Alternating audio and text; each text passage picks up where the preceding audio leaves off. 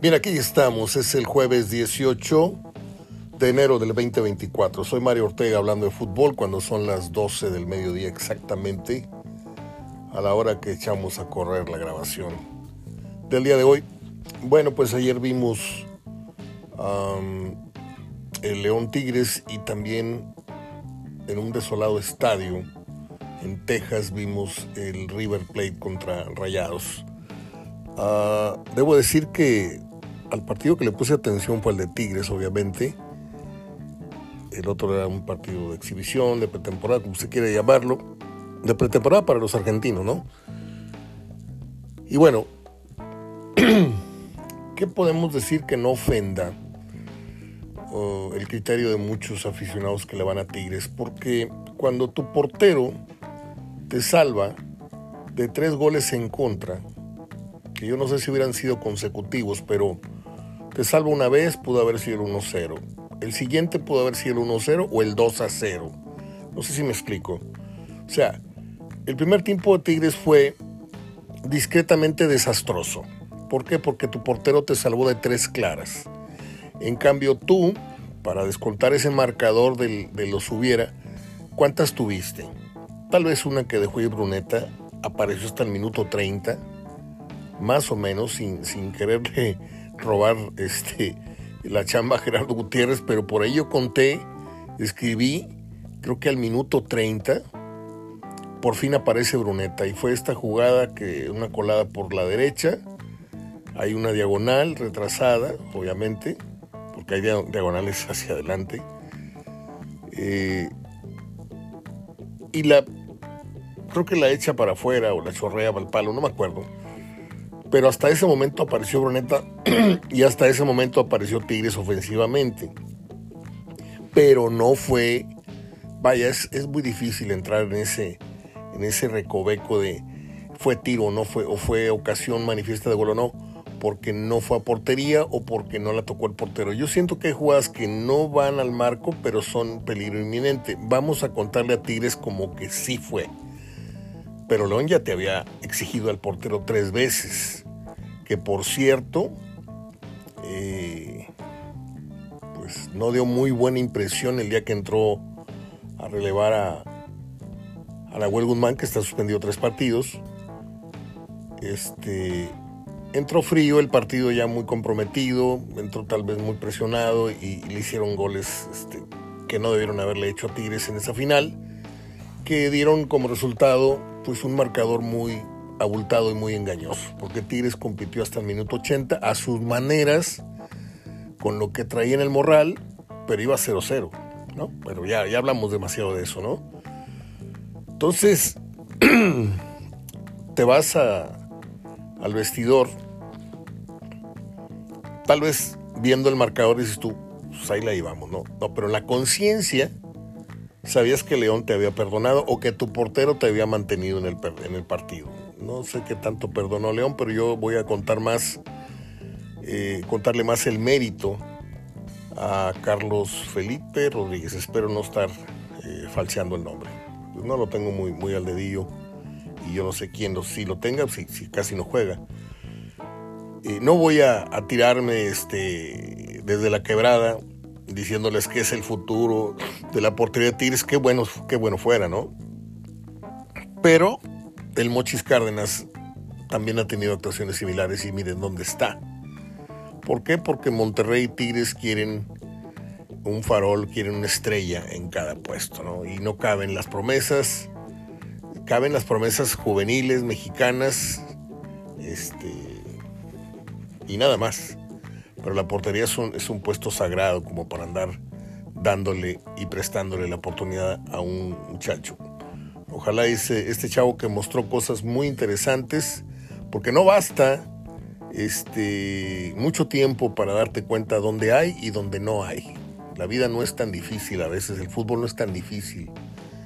A veces tú ves dos o tres partidos para ver un jugador de campo y dices tú, este sí sabe marcar, este no sabe marcar, este tiene oficio, este tiene colmillo, este tiene eh, técnica, este tiene buen disparo, este tiene buen remate, este tiene buena intuición, este sabe muy bien regresar paredes, este no sabe hacer paredes.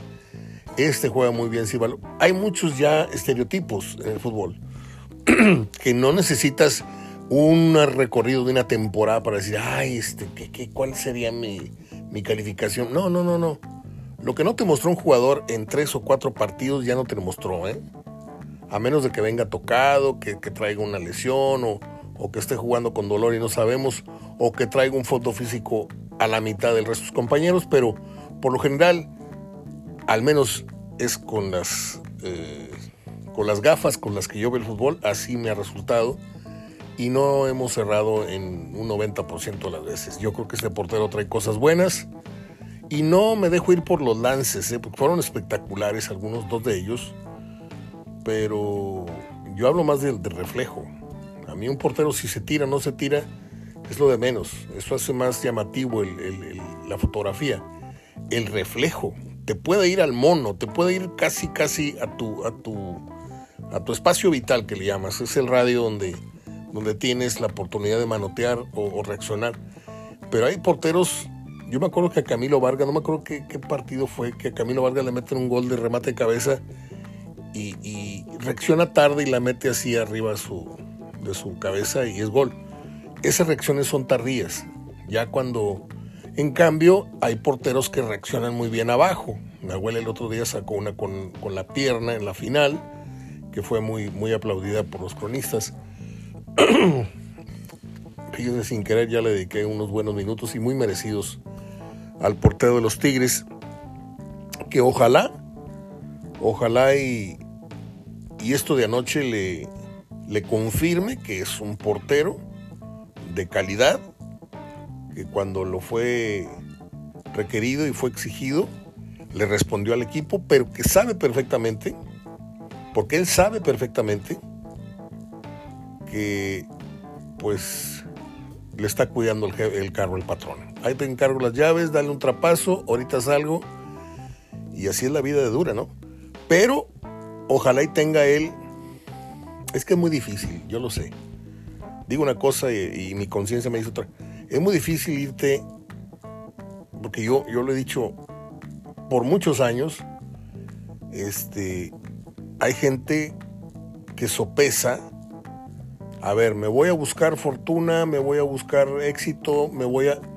o sigo ganando aquí lo que no voy a ganar en otra parte y así aseguro el patrimonio de mi familia, de mis niños chiquitos, de los estudios, porque quieras o no, hay quienes gusta irse detrás de la fama, hay quienes gusta irse detrás de una realización personal, hay quien le gusta ir a experimentar otras culturas. Dices tú, me voy a ir a Europa ganando la mitad, pero voy a tener mejor calidad de vida, voy a conocer otros lugares, le voy a pagar a mi pareja o a mi esposa la posibilidad de, otro nivel de vida unos años y luego ya veremos si nos regresamos. El portero o el jugador suplente, que a veces lo criticamos mucho porque no está, está en su zona de confort y, y aquí están a gusto, y aquí lo hemos hablado y aquí hemos criticado, Gerardo lo ha dicho, yo también lo he dicho pero hay que ponerse del otro lado también.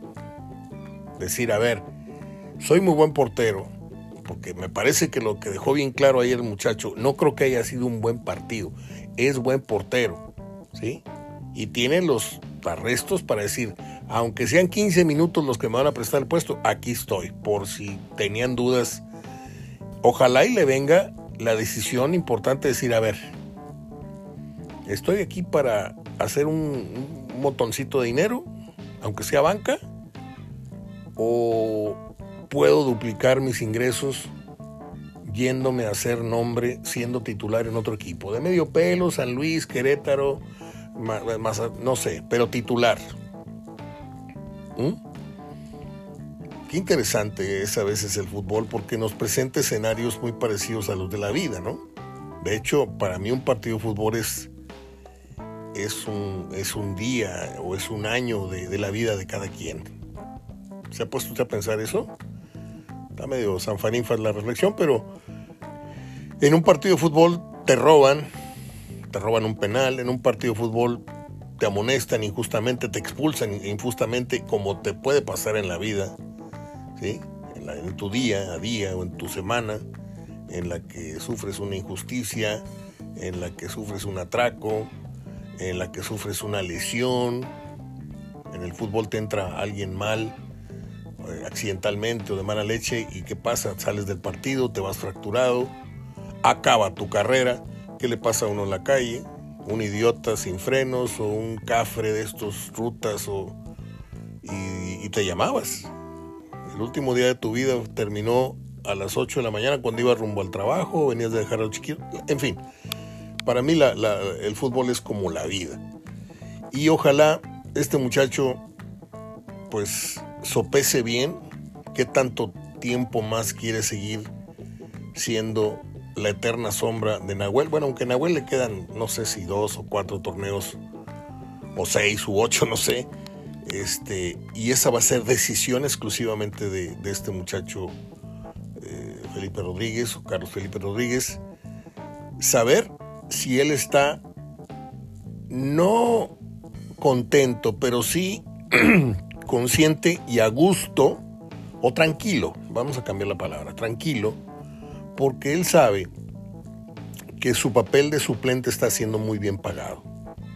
A lo mejor no tengo las palmas, a lo mejor no tengo el cariño de la gente, pero lo más importante sí lo estoy teniendo, que es el cada quincena, cada mes, estarle metiendo a mi cuenta bancaria 300, 500 o lo que le estén pagando. Y que eso, quiero decirle que comparado con lo que gana Iñak, con lo que gana Carioca, lo que gana Pizarro, lo que gana Nahuel, es una bicoca, cierto, pero porque hemos perdido la, dimensión de la, de la, realidad. Esta gente gana sueldos que, que no los gana ni un médico de los hospitales más prestigiados. Yo sé que un médico gana diariamente a lo mejor 50, 100 mil pesos, pero no le da para ganar el doble o el triple lo que gana un futbolista. ¿Me explico? Pero un portero o un suplente que gane 300, 500, pues está muy bien pagado. Muy bien pagado. Por eso le digo, hay quienes se van en busca del, sueño y del, del, sueño guajiro y de las flores y de... Está bien, aplausos. Si te sabes muy, muy bueno, aplausos. Pero si no, dices, oye, ¿dónde me pueden pagar mejor que en Tigres Rayados en América? ¿Dónde? ¿En Bravos? ¿Me voy a hacer nombre a Bravos? No, mijito, yo mejor aquí me quedo. ¿Por qué? Porque tengo una novia, tengo una esposa, nos acabamos de casar y le estamos poniendo al marranito todas las quincenas, 300, 500 mil pesos, que no me los voy a ganar ni poniendo un puesto en la pulga. Bueno, segundo tiempo, nunca había hecho una introducción tan larga de, de un tiempo para otro, de, un partido de fútbol. Segundo tiempo, ¿sí? Tigres este, se ve en desventaja con un gol que tuvo que requerir de los famosos vectores.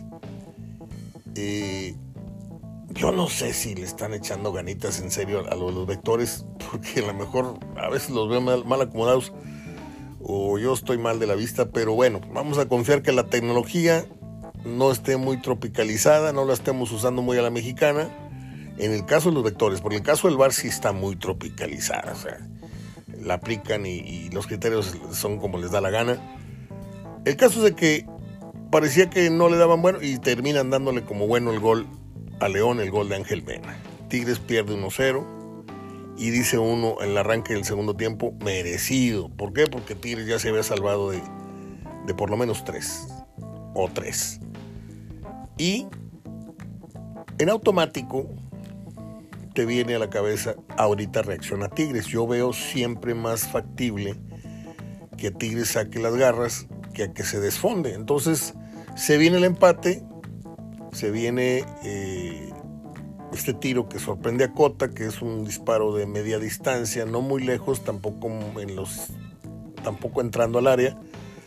Pero Córdoba muy picudo, este, ve, a, Cota y dice, ahí donde estás parado, a dos pasos te va a pasar el balón. Y pegadito al palo del lado izquierdo, disparo raso, gol, 1-1.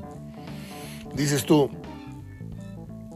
¿tendrá ganas Tigres de tirarse de cabeza en la jornada 1 a ir por un resultado o se lo va a campechanear. Si me lo, si me lo presenta y no, Tigres fue por el segundo gol, el tanto número 200 de Guiñac, que no fue el más vistoso de su carrera, pero pues es el 200.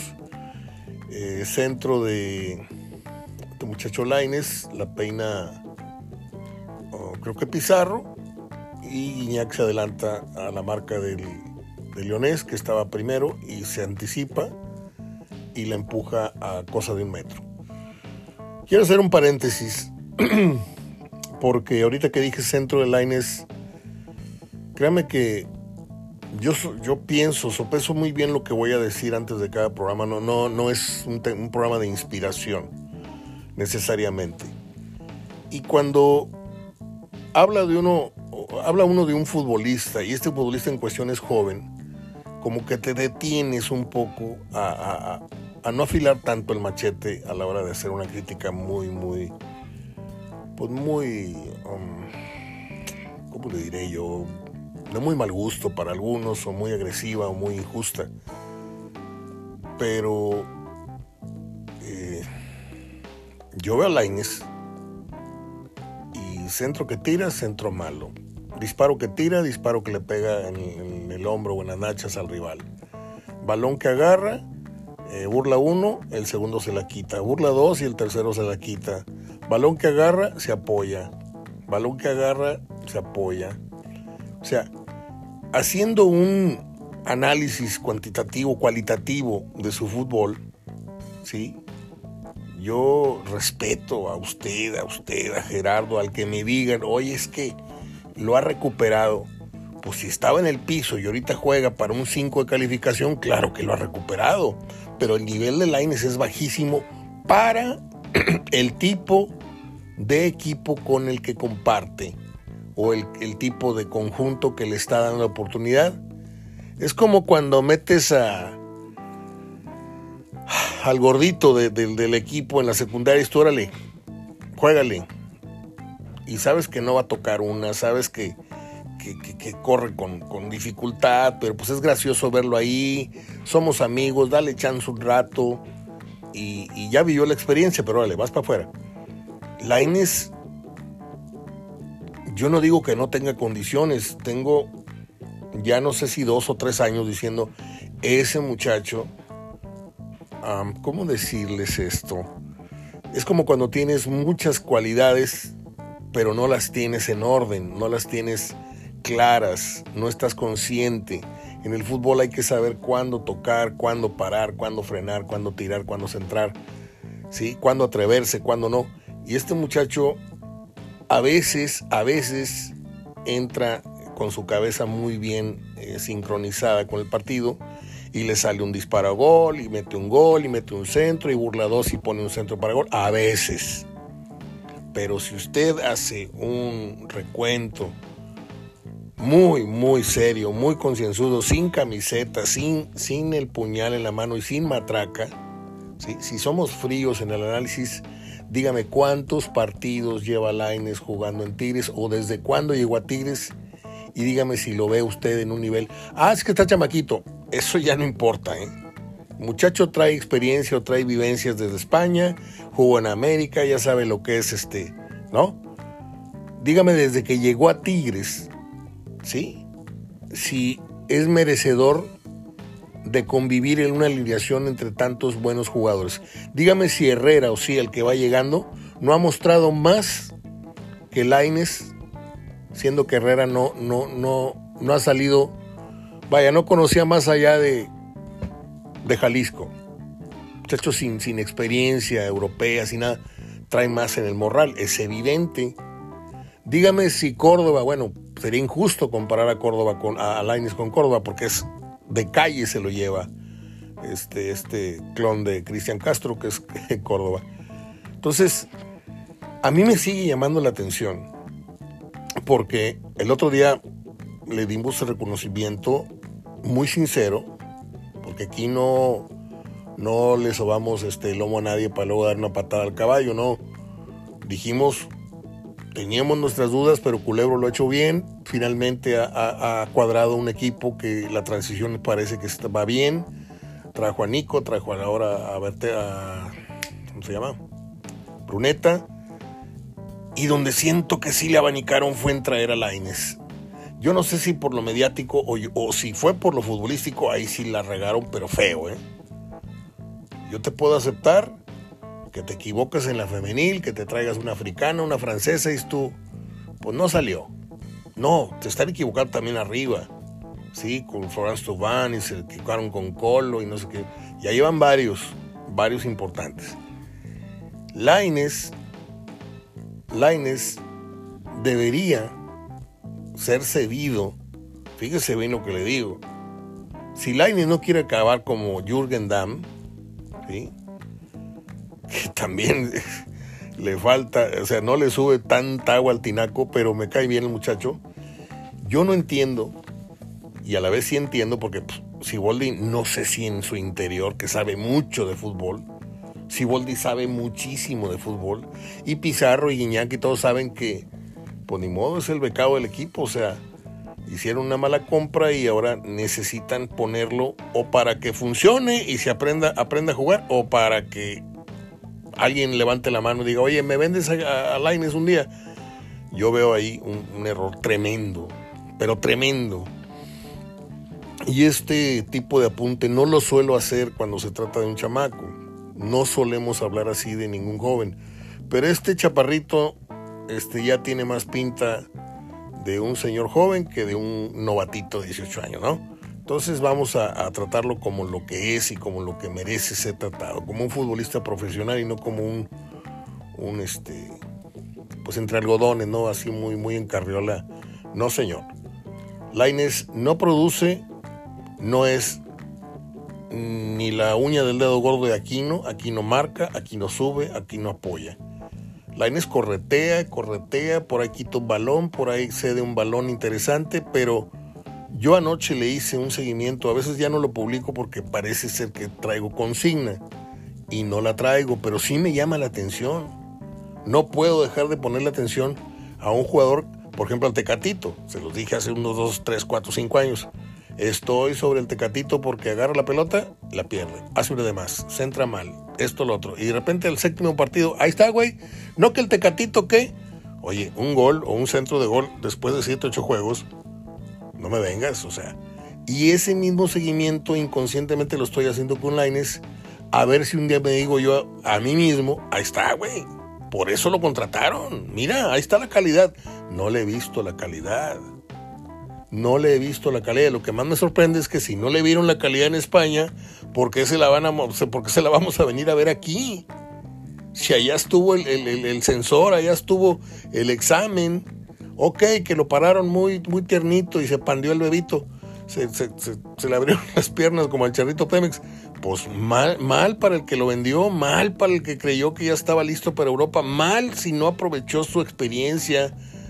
Este, aunque estuvo en la banca, pues uno a veces de ver aprende, ¿no?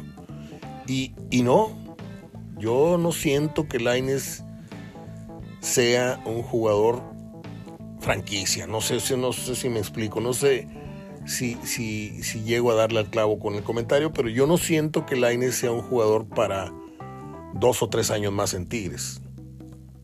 Porque si sigue así nomás tocando intrascendentemente, yo no sé cuál es el estatus que tiene Lainez con la gente, tampoco no voy al estadio desde hace tiempo, eh, por decisión personal, pero yo no sé si Lainez es muy vitoreado o les vale gorro o por ahí de, de repente le chiflan.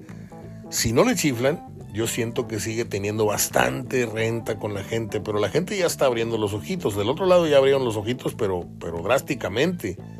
Ya le chiflan a su equipo antes de que empiece el torneo. Imagínense. En fin. Tigres, al igual que Monterrey, inician el torneo con un triunfo. Y eso, eh, pues debería de darnos gusto, pero les digo algo, es su obligación. Y qué bueno porque esta plaza se ha ido eh, acostumbrado a una exigencia. Tigres cumple muy bien últimamente con esa exigencia de ser un equipo propositivo, ganador, protagonista, que llega a finales y las gana, aunque sean finales de un partido, finales de copa, finales de no sé qué, finales de liga y finales de una Coca Champions, vas y la, disputas, aunque no tan como uno hubiera esperado, pero ahí estuvieron una final de, Mundial de Clubes, quiero decir. Mundial de Clubes. Y Monterrey, bueno, pues también ganó con los eh, ya muy señalados sustos que le dio el Puebla a Andrada. Pero, pues el resultado es el resultado y te callas el hocico. Está bien, está bien. Ganaron los dos. Tampoco se le pueden pedir peras al olmo. Tampoco podemos exigirles si esto va empezando. Jornada 1. ¿Sí?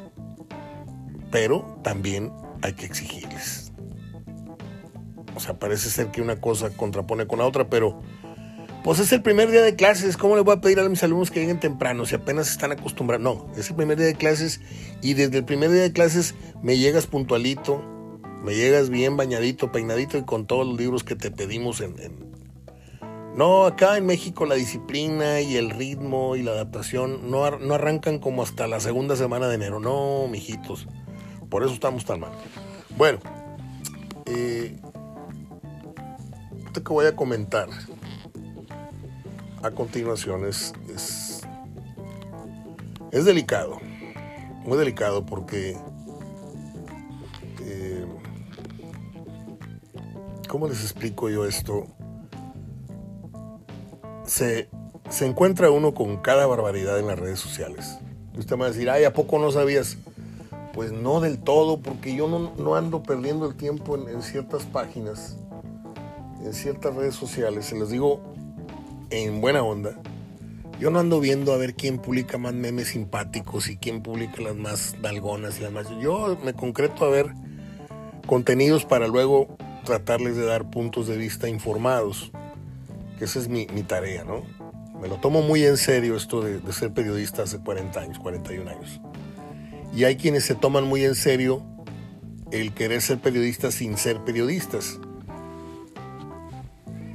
De repente estoy viendo portales, pues uno tiene, lo sigue gente que, no sé si es periodista o, trabajan en un blog o no sé qué.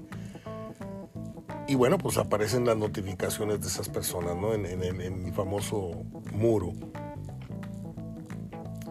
Y me doy cuenta cómo están de, de salvajes ahorita las, las noticias estas que pues desacreditan y ridiculizan y, ofenden.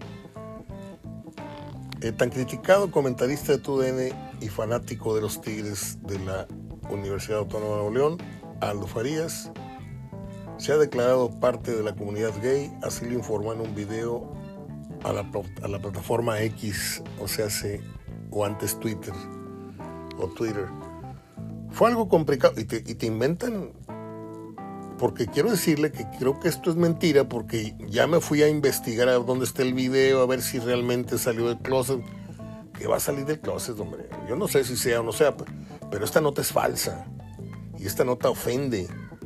Esta, esta nota ofende a tu familia, ofende a tus hijos, si es que los tiene, a tus hermanos. Oye, ¿cómo te estás metiendo con una persona que me puede gustar? Ojo, eh, que estoy en defensa de Aldo. Me puede o no gustar, y de hecho no me gusta, este, a lo mejor sus análisis son buenos, pero sus tonos, sus gritos no, no, me, no me gustan. Pero a mí sí, independientemente que sea de aquí o que sea un junior de aquí de la colonia, independiente y amigo de mi hermano, por cierto, no se vale. Yo por eso, este, la única red social que, en la que me expongo, porque ya tengo años en Facebook, muchos años, más de 15, casi 20 años, eh, y ya más o menos tengo tomada la distancia con la gente. Ya saben que yo no entro en clinch, yo no, no contesto el mismo insulto, simplemente están las reglas del blog, te vas, roja directa y ya, se acabó el problema. Ahora, hace tiempo que dejé de pelear con gente necia, aficionados que lo único que quieren es tener razón, sin, sin razonarla la, la, la cuestión. Pero pues ahora con esto de que Televisa probablemente deje de, pasar a los Tigres, se le están yendo a la yugular a Toño Nelly y Aldo Farías, ¿sí?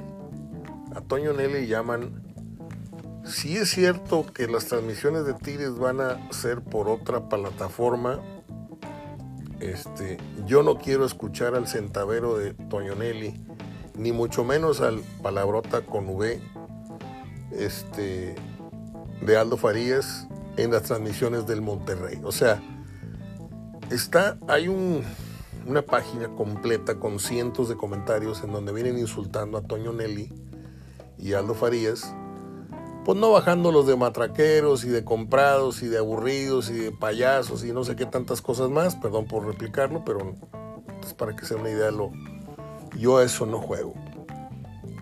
No juego. Que hablen bien, que hablen mal, yo no creo en eso. Yo no creo en eso. Si no vas a hablar bien de mi trabajo, prefiero no exponerme a que hables mal. Esa es mi forma de, pensar. Eh, hay, hay, gente muy respetable, hay otra no tanto, hay gente muy mediocre que dice, ah, a mí vale madre, si, si hablan mal, pues mejor, eso crea más expectativas. No, yo no creo que haya expectativas.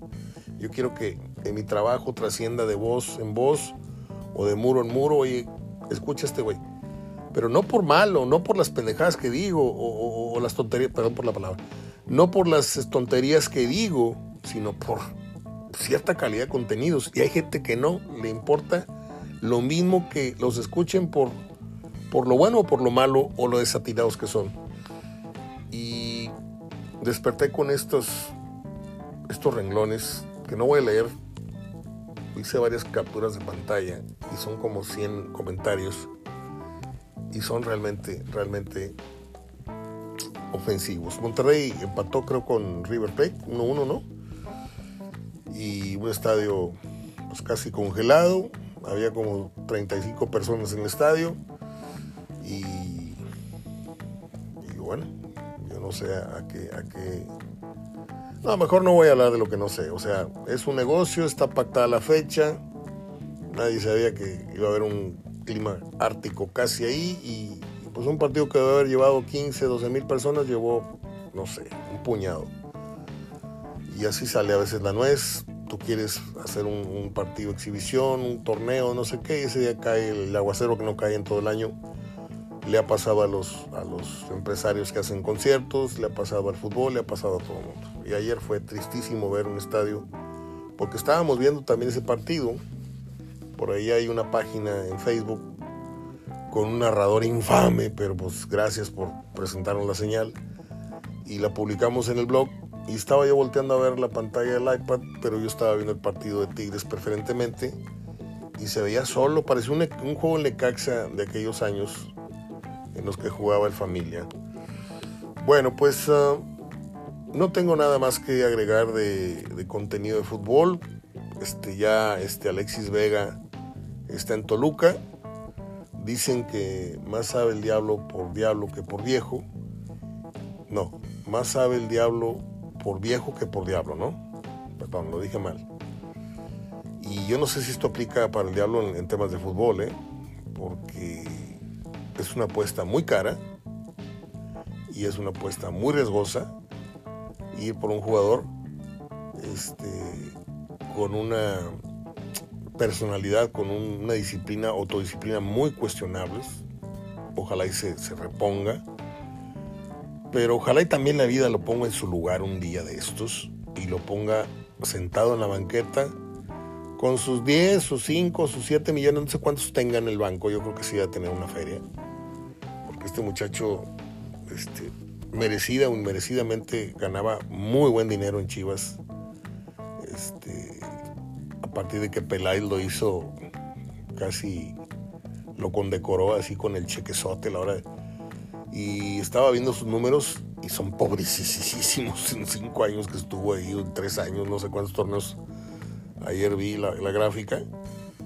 Pero sería bueno que de pronto, y les ha pasado a la mayoría de los futbolistas, que de pronto se, se rompe esa burbuja en la, que, en la que viven, en la que todo el mundo le cede el, el lugar, la fila en el banco, este, no señor, la casa invita, eh, la comida, este, te mandan unos pastelillos de, cortesía, el, gerente porque pues le va a tal o cual equipo, o te sientes halagado por tener una figura eh, en tu local, en tu restaurante, y de pronto empiezas a desgastar tu imagen, la gente ya no empieza a verte con buenos ojos, te retiras del fútbol y te mientan la madre en un semáforo, así te hayas llamado como te hayas llamado. Este, ojalá y un día Alexis no llegue a ese grado, porque hoy está en un estado de gracia eh, económicamente.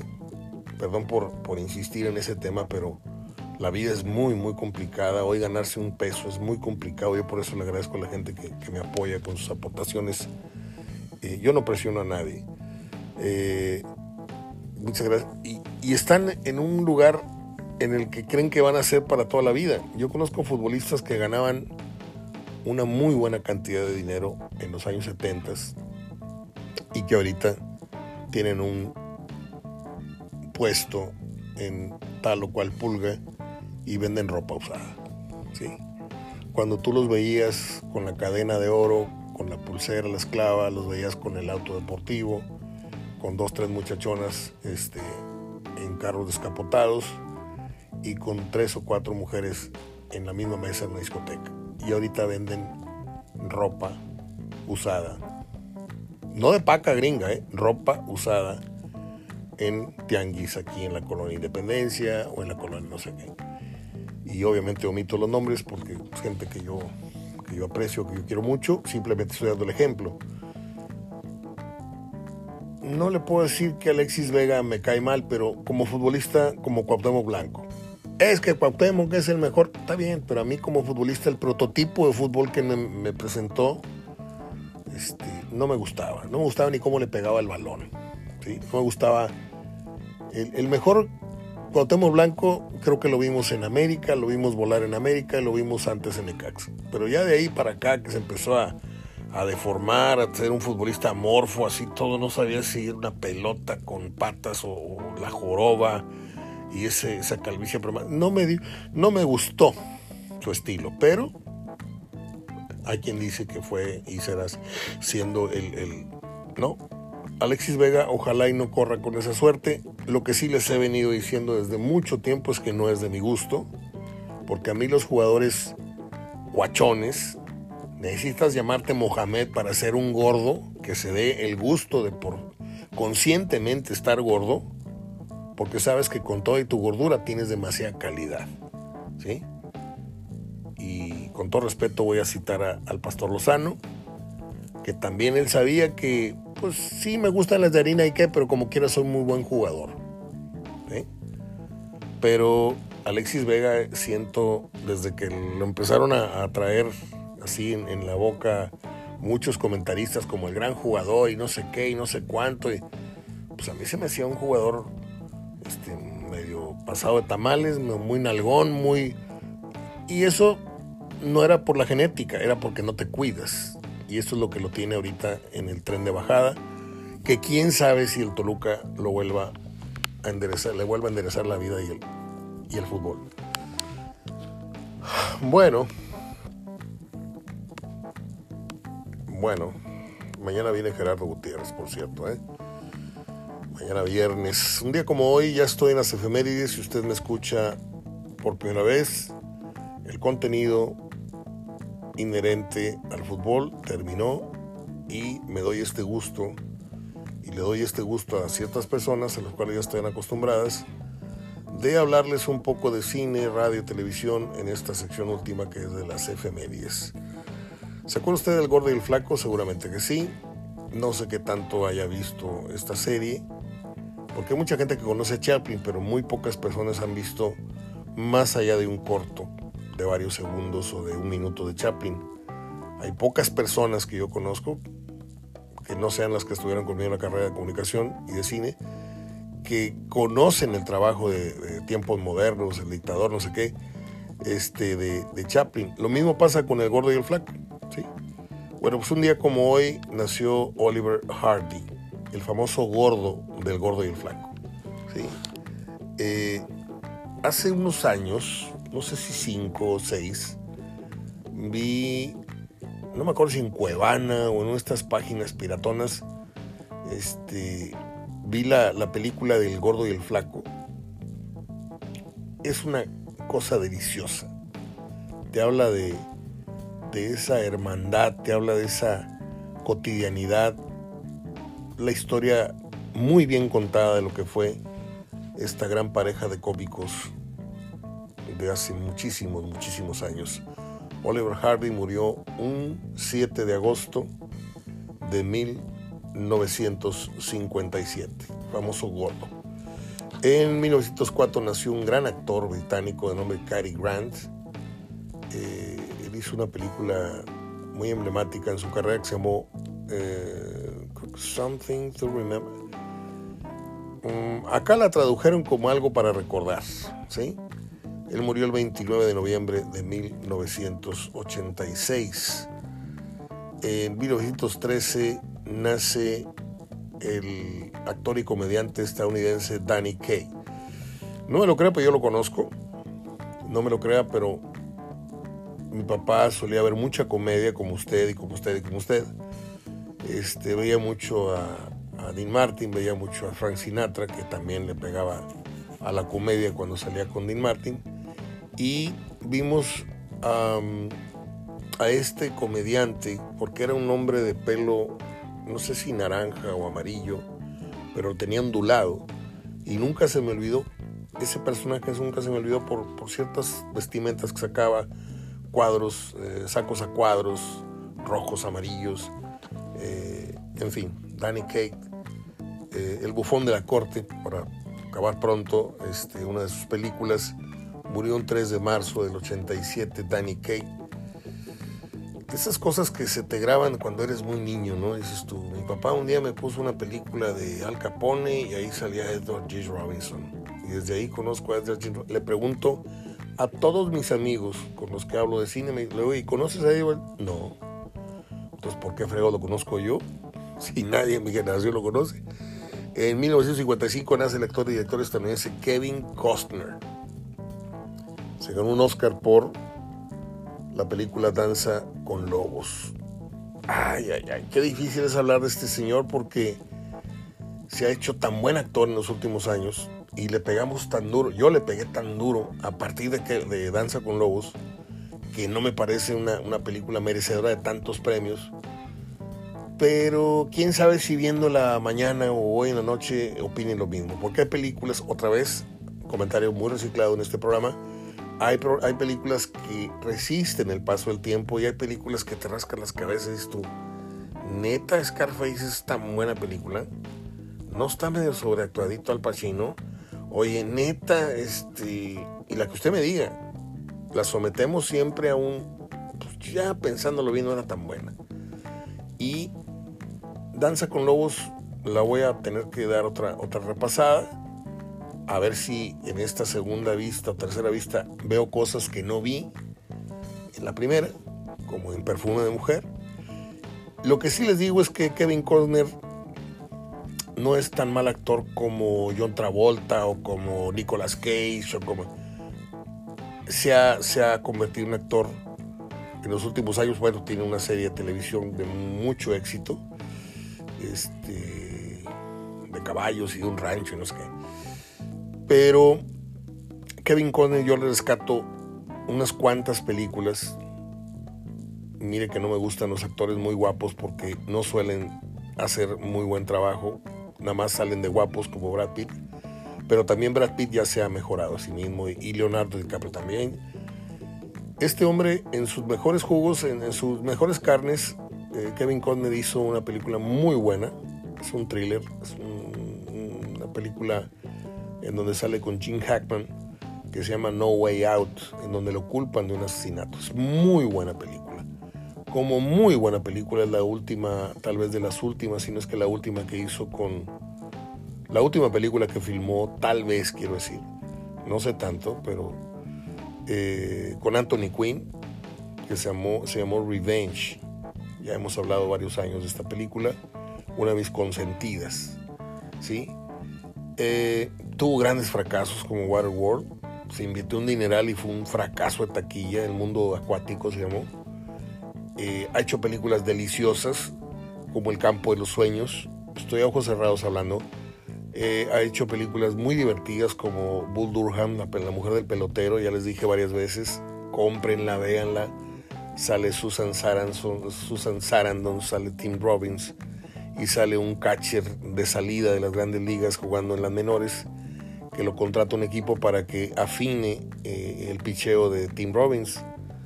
Pero Tim Robbins pues, tenía sexo todos los días con Susan Sarandon, que era la madrina de todos los novatos que llegaban al equipo. Y que también alternaba con Kevin Costner. Está muy buena la peli. Aparte Susan Sarandon estaba en su mero mole, en su mero jugo. Tiene buenas películas y tiene muy malas películas. Fue nivelando el marcador a partir de, su edad adulta. Hizo una película que era agente, ¿cómo se llamó? Eh, que era de fútbol americano, es muy buena. De hecho es mejor película que la que hace Pacino también un poco sobreactuado, este, Any Given Sunday, algo así. Me gustó más la de, la de Kevin Costner, tan es así que la compré. Y ya es decir mucho. Hoy cumple un titipuchal de años Kevin Costner, a ver, 55, 2005, 2015, 2025. ¿Cómo? No puede ser. Son muchos años los que cumple. No quiero equivocarme y decir la cifra equivocada al aire pero si el 55 al 2005 son 50, 2015 son 60, no, pues sí, sí, tiene 69 años. Estamos en 2024, 69 años. Al ratito te alcanzo, carnal, si Dios quiere. En 1955 nace en Madrid, España, el director de cine español Fernando Trueba, gran nombre, nombre y gran hombre de cine allá en Europa y en España él dirigió la cinta Belle Époque. No, The Belle Époque. ¿Sí? ¿Lo dije bien? La bella época con la que ganó un Oscar. En 1960 nace el actor inglés Mark Rylance. Ganó el Oscar por Puente de Espías. Cuando yo fui a ver esta película, que por cierto protagoniza Tom Hanks y que es lamentable, pero lamentable, es depresivo. Causa depresión enterarse de los nombres que asistieron, las personalidades que asistieron a la isla esta del placer del tal Epstein, en donde figura Tom Hanks, figuran nombres que me da muchísima pena enterarme. Cuando yo fui a ver esta película, que es aburridísima, pero que es interesante, porque es en base a diálogos y a diálogos este, tomas muy oscuras, etc. Este actor, el que resulta ser el espía en Puente de Espías, que es Mark Rylance, es lo más sobresaliente de ese filme. Y curiosamente tuvimos la buena espina porque a la postre ganó el Oscar. En 1969 nace el actor estadounidense Dave Bautista. Aparece en películas siempre como El Malo, El Fornido, el desagradable Guardianes de la Galaxia. Eh, es uno de sus cartas fuertes. ¿Se acuerda usted del Rey del Barrio? ¿De quién estoy hablando con este título? Obviamente estoy hablando de Tintán. Bueno, pues un día como hoy en 1997 murió el director mexicano Gilberto Martínez Solares. No sé si sea familiar del Pelón Solares, sin albur había un cómico que se llama Pelón Solares. Eh, él dirigió esta icónica e inolvidable película que se llamó El Rey del Barrio. Espero no estarla regando porque también este, Resortes también este, tuvieron películas así medio de bailarines, de medio de vagabundos. Y a lo mejor me estoy confundiendo, pero yo estoy con que el rey del barrio era, era, era Tinta. Bueno,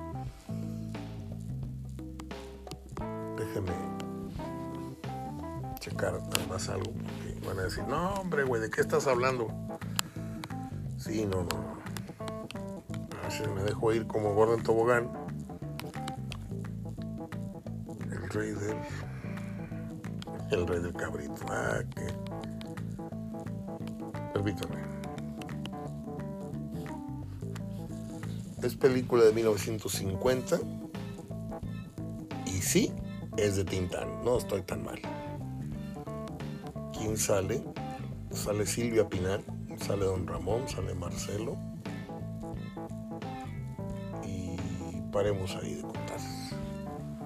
Bueno, aquí les dejo este programa en donde he figurado como solista. Mañana hacemos dueto con Gerardo Gutiérrez, mañana viernes. Eh, Tigres Monterrey ganan, se cerró la jornada 1 medianito, apenas el nivel. Si usted me dice cuál fue el mejor gol, creo que fue el que anotó el jugador de San Luis en Mazatlán. Ese fue un gol complicado. Quiso ser chilena, quiso ser volea, se quedó a medias, pero fue un gran gol. Eh, el segundo tal vez puede ser el cabezazo, puede ser, dije, el cabezazo, el cabezazo Ponchito. Hablando así de bote pronto, no me acuerdo tal vez de los demás, usted me puede corregir. Pero creo que esos son los highlights. No sé si hubo un mejor partido o un menos malo. Eh, del arbitraje no opino porque para eso tengo al especialista que es Gerardo. Y mañana, mañana vamos a analizar la jornada que viene en camino, que es la número 2. Gracias por permitirme estos minutos con usted. Gracias por permitirme explayarme en otros gustos muy particulares que tengo, que son el de la música, de la televisión y el cine, en donde guardamos, creo yo, me, me acabo de poner un examen a mí mismo y lo pasé Tan es así que fui a consultar si el rey del barrio era, era de Tintano, era de, de resortes, porque tengo recuerdos muy parecidos en películas donde los salen bailando mambo y así. Y sí, sí la pasamos. Entonces, gracias por permitirme eh, ventilar y, desempolvar estos recuerdos que tenemos desde muy niños. Porque déjeme decirle que yo fui hijo único hasta los 11 años que llegó mi hermano David. Entonces, mi infancia no fue de, ahorita vengo, voy a la calle a jugar. No, no sales a ningún lado vivíamos en una calle muy transitada, entonces mi, infancia fue este, mirar las estrellas, mirar el cielo, por eso veo tantos ovnis yo, y ver televisión. En casa de mi tía, en casa de mi mamá, en casa de no sé qué. Mi mamá donde iba a, a visitar una amiga, ahí me sentaba frente a una televisión. Entonces yo me pasé la vida viendo televisión, el doble o el triple que cualquier niño promedio. Por eso tengo recuerdos de novelas y de películas que veía con mi papá en blanco y negro. Y, y eso me, me mantiene la, mente fresca y ocupada y, feliz, más que nada. Cada vez que hago este programa es de las horas y de los momentos más agradables que, tengo en todo el día y le doy gracias a Dios por, por tener todavía las facultades para poderlo hacer decentemente ante ustedes. Soy Mario Ortega, ya me voy porque me estoy poniendo muy, muy sentimental y yo sé que le caigo muy gordo a ciertas personas. Pero así soy, y no he cambiado ni voy a cambiar. Por si alguien está con pendiente, sigo en la misma. Sigo en ese mismo mood con el que me conocieron. Soy Mario Ortega. Gracias. Fuerte abrazo. Ah, por cierto, eh, no lo dije ayer, pero sí lo publiqué. Ayer cumpleaños la Moca González, el famoso negro de Santa Catarina. Publicamos su fotografía y le cayeron montones de, felicitaciones y me da mucho gusto porque no es Marteloto, no es Moriconi, no es Memo Muñoz, no es de los grandes nombres de aquella época, pero de los soldados rasos, yo no sé si lo que voy a decir le va a gustar o me lo va a creer, pero si usted me pone a Gallardo y me pone a la Moca González, quién sabe a cuál de los dos agarraba, ¿eh? O sea, no está robada, aunque Gallardo sea mundialista y... Eh, la Moca González había que joderse. Pelado grandote, feo, futbolísticamente te pega un susto nomás teniéndolo así enfrente. Eso que dije feo es una broma, ¿eh? Este, muy perro quise decir. Y a la vez muy, muy, muy delicado a la hora de tratar el balón. Me dio mucho gusto saludarlo y que regresara el saludo el buen Antonio González, que me dejó su celular para platicar un día y también tengo eh, dos o tres teléfonos pendientes por marcar en fecha próxima. Quiero decirles que teníamos ya listo el regreso del corresponsal de Argentina que es eh, Fer Almirón, con el cual nos vamos a poner al corriente de todo que es la liga, la selección, Messi, todos los temas que, abarca el fútbol argentino últimamente. Pero eh, el día que íbamos a grabar, se puso un poco malita su señora y tenía que atenderla y tenía que dormir a los niños, hacerle cenar. Es un buen, un buen hombre, un buen marido, buena persona. Y luego me dijo que esta semana se iba a ir de descanso a una casa que tiene en el campo, entonces no íbamos a poder tener señal. Pero regresando vamos a, reinstalarnos eh, con la comunicación con Argentina, con el fútbol de Argentina. Es todo. Les dejo un fuerte abrazo. Ya me despedí como tres veces. Gracias. Hasta el día de mañana. Si Dios quiere.